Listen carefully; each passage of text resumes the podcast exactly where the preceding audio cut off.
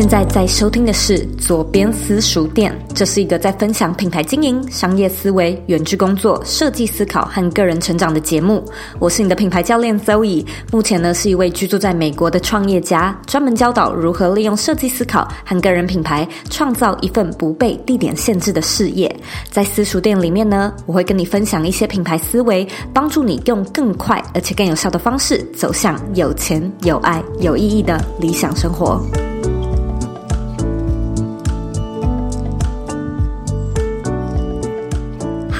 我是周易欢迎你回到茶水间。今天呢，又是我们左边私塾店的主题。那今天我们要分享的是新手创业家的五个必备元素。但是呢，something new is coming up。五月呢，是我们节目欢庆两百集的日子，我会在五月四号呢提供一个只有一次的直播线上研讨会。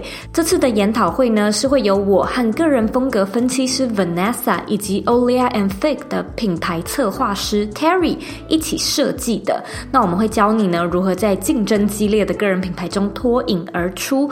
这是一场大概一个半小时的线上直播活动，我会教你呢，如何从精准的定位和风格设计中找到脱离红海的品牌策略方式。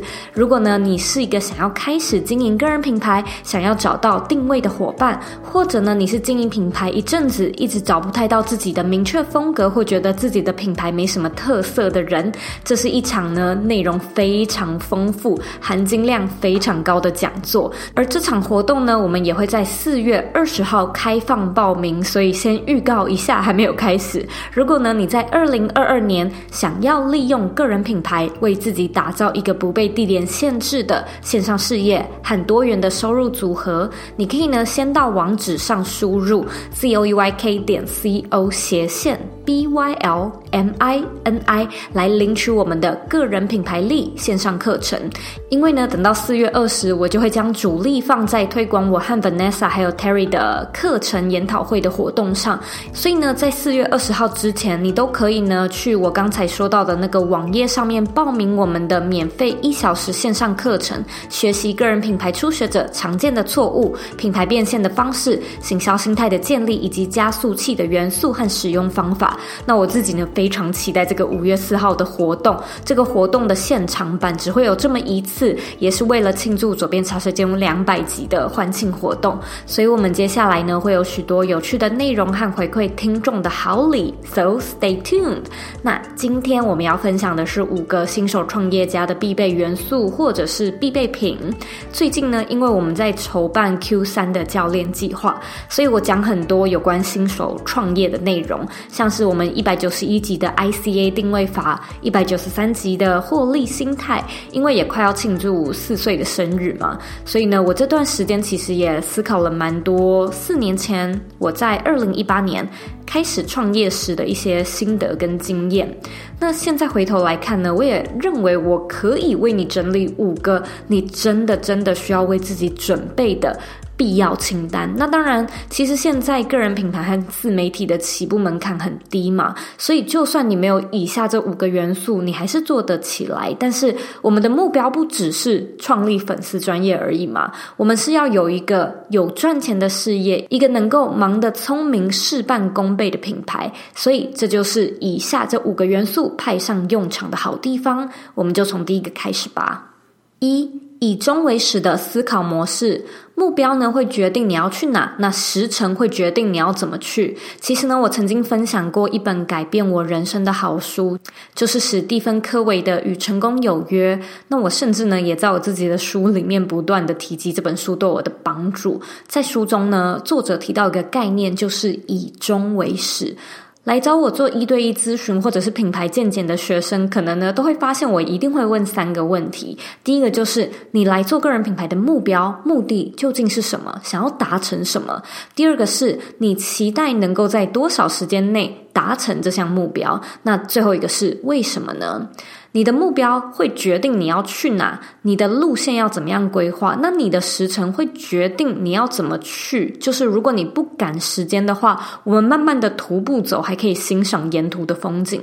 但是如果你赶时间，我们可能就是要买机票坐飞机。那你呢，就必须要用金钱来换取时间。而你为什么这么赶时间？为什么设定的那个地方会是你的目的地？这个其实也是一个你必须要很诚实的面对自己的问题。在我刚开始做个人品牌的时候，我其实内心非常非常的确定，我想要用个人品牌来翻身，我想要离开我的正职。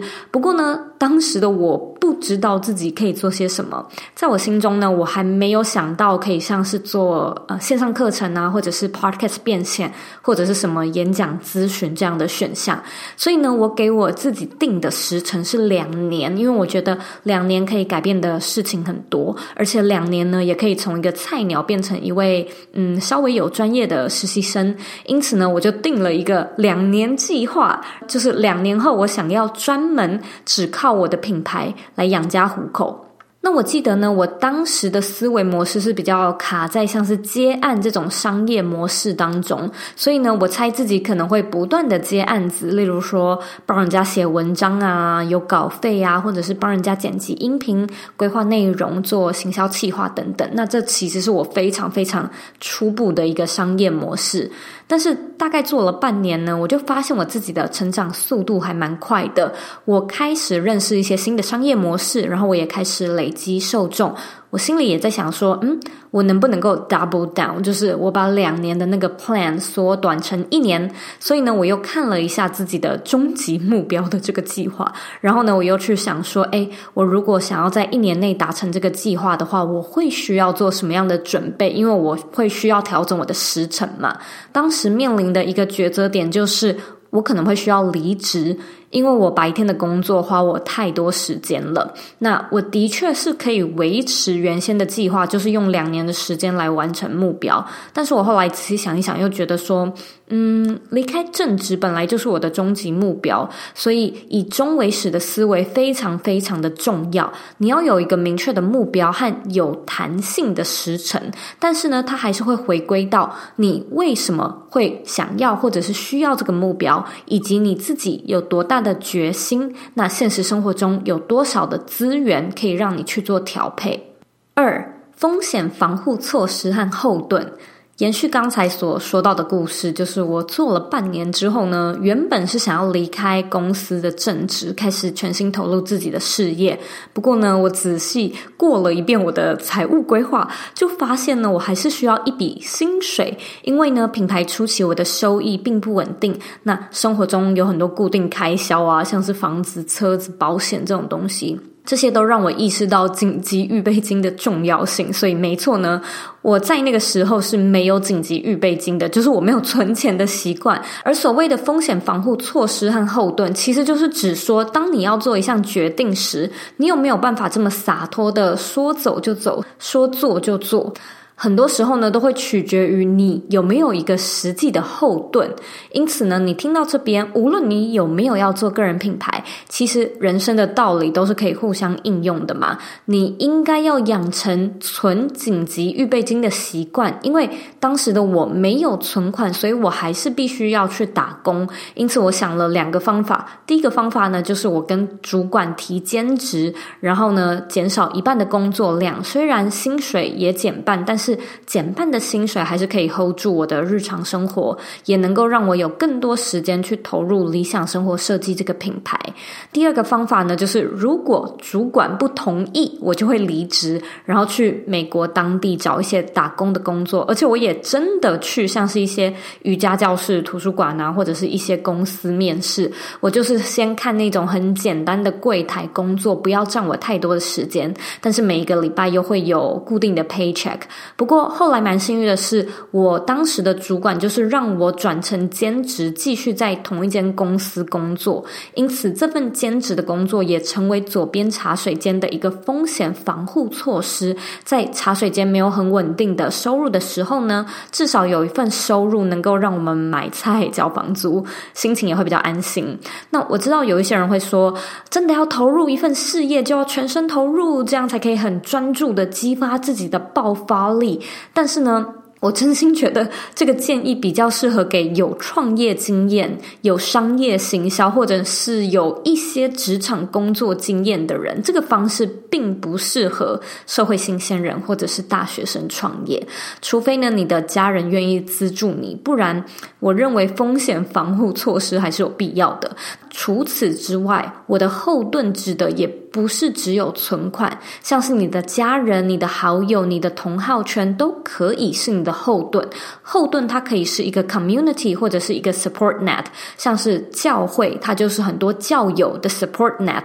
在我身上呢，我的先生就是我的后盾嘛，他是那个知道你忙，会帮你 cover 煮饭、打扫、买菜的人，可以让你减少一些日常的杂事，有多一点的时间去 focus 在你自己的 business 上面。因此，你有没有风险防护措施？你有没有一个后盾？这个是你必须要先思考以及先准备的。三、明确的工作项目和流程。其实呢，这就是所谓的 system 嘛。那我经常讲很多有关时间管理的主题，每次讲到时间管理，我都会讲到系统，讲到流程。这件事情其实没有你想象中那么复杂，但是呢，它比你想象中还要重要很多。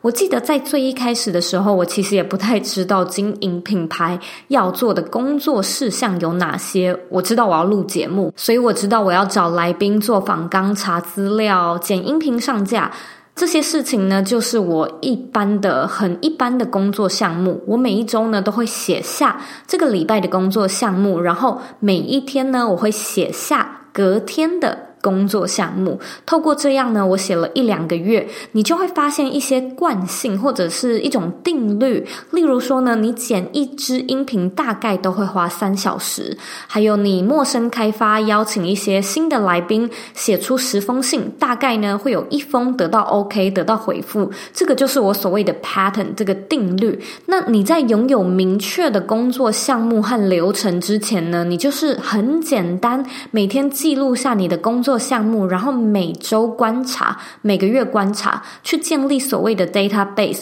让你可以更好知道未来的工作流程应该要怎么样安排。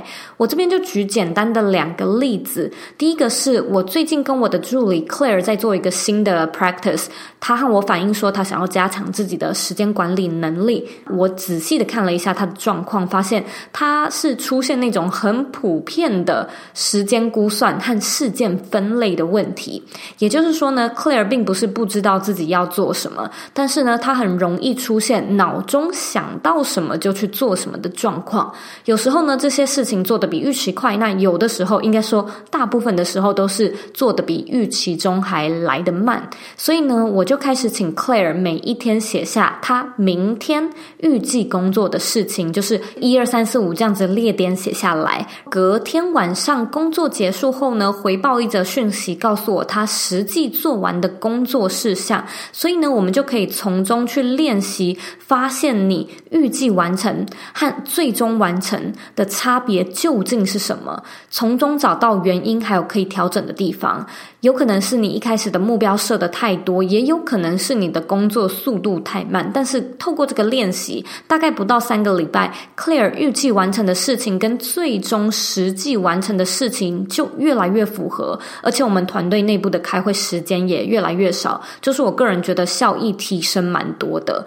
第二个例子呢，是我先生的例子。我先生呢，一直都是一个比较 creative type person，他就是一个比较 free spirit 的人，就是常常一整天下来都会不太知道自己到底做了什么事情。所以呢，我就跟他开玩笑，我就说你应该要加入呃 Zoe's Boot Camp，就是每个周末呢，我就会帮他看他下个礼拜要完成的事情有哪些。他的问题其实跟 Claire 不太一样，Claire 是知道自己要做什么，但是不知道怎么样安排效益才会最高。那我先生的状况呢，比较像是连自己要做什么都不太知道。像是这种的情况呢，你就会真的需要一个周末早上的时间，坐下来思考你下一个礼拜要完成的事情，应该要排在哪一天会比较顺。例如说呢，我就会问他说：“你下个礼拜要完成的事情有什么？”那他就会列下来嘛。可能有像是练习乐器、写歌、跟厂商的信件沟通，还有处理工作上的杂事。我就问他说：“那你每天花多少时间写歌？告诉我。然后你每天花多少时间练琴？告诉我。”问完之后呢，我们就会排他一整天的工作。我排完之后呢，我就说：“诶，你这样一天八小时就排满了耶！而且这还不包含可能有的时候会有临时异动。所以呢，我们的做法就是把他写歌还有练琴的时间缩减，因为这两项都是比较长期的专案。这样呢，就可以避免每次我先生他可能嗯花了三个小时写歌，结果最后他就没有时间去练习乐器，导致他会觉得说：诶，他那一天有一。一些事情没有完成，然后就觉得很懊恼。其实呢，你只是不晓得要怎么把长期或者是持续性的专案去做一个更有效的规划。其实最有效的方式就是你每一个礼拜这样摊开来全部俯瞰，那你就会知道哪一些东西其实要减少，哪一些东西可以不用做，而且不要忘了去预留临时异动或者是突发状况的时间，这个也很重要，就是不要全部塞满。如果呢，你对专案管理、时间管理的这个主题感兴趣，或者是希望我讲更多这样的内容，你也可以回到 IG 我的网站，或者是 Apple Podcast 上面留言跟我说。因为我其实也想要分享我近期的一个新的主题日的使用法，所以就看有没有够多人对这个主题感兴趣，我会再来思考看看我要不要分享这个主题。如果呢，你对我今天讲的这个议题感兴趣，你也可以回到我们这一集的原文，找到左边私塾店 Mentorship 计划的等待清单。这个计划呢，是特别针对产品设计。商业模式、行销策略这三个最主要的项目做指导。不过呢，我自己其实也有在计划，在这个 program 里面做有关像是行销心态的课程，或者是专案管理的课程。因为我发现呢，这两项嗯，好像都是我的强项。我的确蛮知道要怎么样提高生产力、优化工作流程的，就是很适合产品设计阶段时的冲刺。这可能也跟我以前的工作是在做产品设计有关吧，就是。你知道的，新创公司的 deadline 都一直很紧迫，非常非常的赶。就是当时觉得是地狱般的生活，没想到现在回头来看，却觉得好像是一个蛮好的修炼。所以，如果说你现在在做什么事情做得不太开心、不太甘愿的话，我们就放宽心一点，因为它极有可能会是你未来高人一等，或者是与众不同的超能力。假设呢，你对这个 mentorship program 感兴趣的话，你可以呢先加入我们的 waiting list。我们计划呢，在今年夏天做一个 beta 的版本，那到时候呢，也会优先将名额开放给有加入等待清单的你，一起来做测试。第四个，你要有一个愿意投资自己的决心。嗯，其实我觉得现代人很多人第一个看的都是投资报酬率，会觉得说，哦，投资报酬率太低，就没有投资的意愿，就觉得这是一个浪费时间。不值得做的事情，但是呢，就我的经验来看，个人品牌它的确是一个很难在一开始衡量投资率的事情。而你的回报是高是低，其实就取决于一件事情而已，那就是你的决心。只要你有决心，你真的就会想办法；只要你有决心，你就会付出行动。那这个决心呢，它会有点像是那种，尽管什么收获都没有，你还是愿意做，你还是愿意相信自己，你还是愿意给自己一个机会，那种很笃定的精神。另外呢，我发现在个人品牌上面，你的旅程会有一个。认知的极限，诶，其实我们人生中每一件事情都蛮有认知极限的啦。只是创业这条路会格外的明显。所谓的认知极限，就是当你站在 A 点的时候，你怎么看，你怎么想象，你都只能看到 B 点。那随着时间累积、经验累积，你会发现呢、哇，你好像开始可以看到一些超越 B 点的事情，你可以开始看到 C 点。这时候呢，你就会发现你自己已经从 A 点。嗯，慢慢的移动到 B 点了。那又过了一阵子，你就会发现自己好像可以看见 D 点，因为呢，你个人的位置又已经成长到了 C 点。所以，投资的决心其实呢，就是要去理解。我们就是不知道我们不知道的事情嘛，所以你不可以用你现有的已知去预测你自己会有什么样的发展，因为你的潜能会不断的被开发，你的经验值一直在累积。因此呢，你在此时此刻的这个位置去评估自己的投资报酬率，我觉得是一个超级无敌不准确的评估方式。所谓的投资，指的也不是只有金钱，而是你愿意投入的资源。就是你的资源可能会有钱之外，你还会有像是人脉、时间、经验、专业。精力，这些其实都是可以利用、可以投入的资源，就是别忘了多多的去使用它。最后一个，第五个是 action，action，action，这个非常的重要。最重要的是最重要嘛，就是一样很重要的一个必备元素就是行动。没有行动，以上什么后盾啊，跟你讲什么投资决心都派不上用场。很多人可能会跟我说，我蛮有行动力的。不过我一直都觉得，我就只是在完成我表单上面的待办事项而已。就是每天的日子其实重复性蛮高，也蛮相似的。但是呢，我最近就是开始重新检视这四年来的一些经营的历程。我发现呢，我做很对的一件事情，就是呢，我在执行待办事项的时候，我几乎不思考。我知道这件事情听起来有点奇怪，然后你可能会想说，嗯，几乎不思考，不就是盲目的往死里去做吗？要是方向不对，要是有什么需要调整的地方怎么办呢？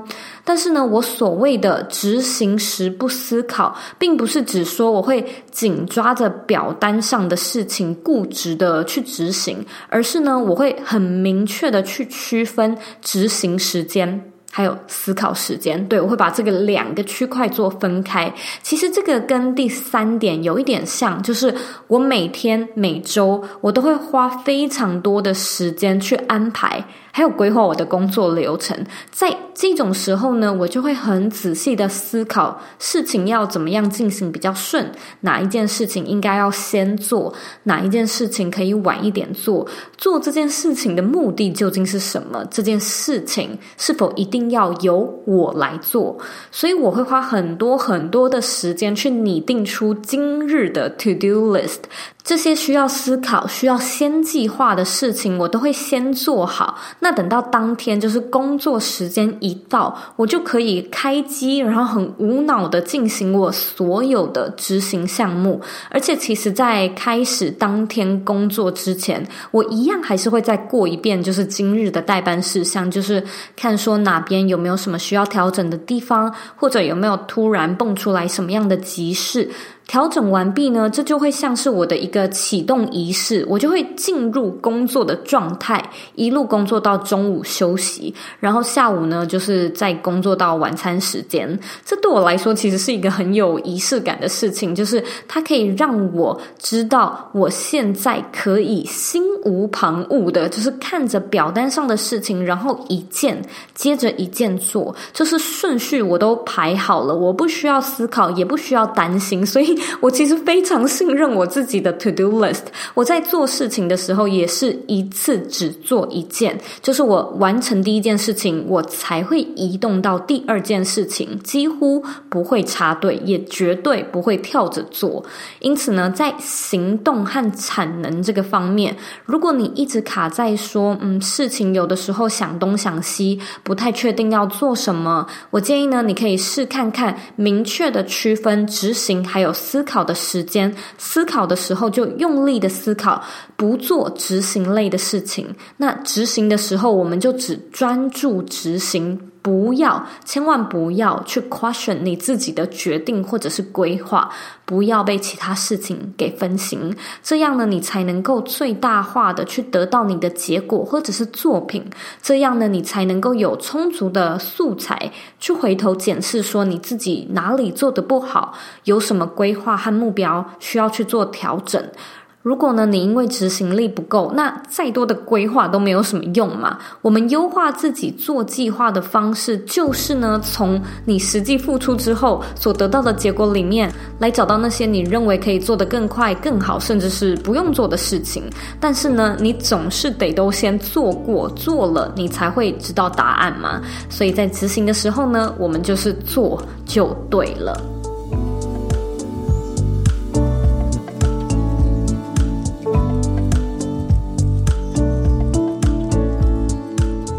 以上的五个新手创业必备元素，我们再复习一次。第一个是以终为始的思考模式；第二个呢是风险防护措施和后盾；第三个有明确的工作流程和工作项目；第四个有一颗愿意投资自己的决心；第五个 action action action，思考的时候专心思考，执行的时候专心执行。非常感谢你收听今天的左边私塾店，我也有制作一份补充讲义。我知道今天的内容比较多一点，所以呢，回到这一集的原文，你看文字可能也比较好吸收。我们这一集的原文网址是 zoeyk 点 co 斜线新手创业家。那我也很好奇，就是以上这五个元素，你五个都具备了吗？或者呢，你现在正在筹备哪一个元素呢？欢迎你把你的想法在。在我的网站或者是在 Instagram 上面分享给我。我的网站网址呢和 IG 的账号一样是 zoeyk 点 co。你可以截图这一集的节目，然后分享到你的现实动态上面，并且 tag 我，让我知道你有在收听，让我知道你的看法。那如果说呢，你有任何想要听的主题，你也可以就是回到我的 IG 的精选动态，找到许愿池，然后呢在里面留下你想要听的主题或想要推荐我来去。邀访的来宾，假设今天的节目有带给你一些收获或者是一些启发的话呢，我也希望你呢可以订阅这个节目，帮我到 Apple Podcast 上面留言。我希望你可以留下五颗星的评论。那在评论的时候呢，记得留下你现在正在收听的是哪一集，这样我可以更好知道你喜欢的内容，更知道未来可以怎么样做优化。别忘了把这一集的节目分享给身边你认为会有需要的人，或者你认为很重要的人。左边茶水间呢，现在也有开放抖内赞助，所以如果说你想要用实际的金额来支持我创作的话，你也可以在网址上输入 zoeyk 点 co 斜线 d o n a t e 来自行选择你要赞助的金额，帮助我们有更多的资源去准备更优质的内容。别忘了去领取我们的个人品牌力一小时免费课程，你只要在网址上输入 zoeyk 点 co 斜线 b y l m i n i 就可以领取这套课程。那在四月的第三周，也就是四月二十号那一周开始呢，我们就会把精力放在五月四号的这个特别的线上研讨会的活动。这个活动只会有这么一次，我们两百集的欢庆活动也即将到来。敬请期待。最后的最后呢，我知道你是非常忙碌的，我也知道呢，你可以选择去做很多很多其他的事情，但是呢，你却选择来收听这一集的节目，我真的真的非常的感谢你。现在呢，我也想花一点时间跟你说，你是你人生的负责人，你有权利也有能力去过你真正热爱的人生。左边私塾店下课喽。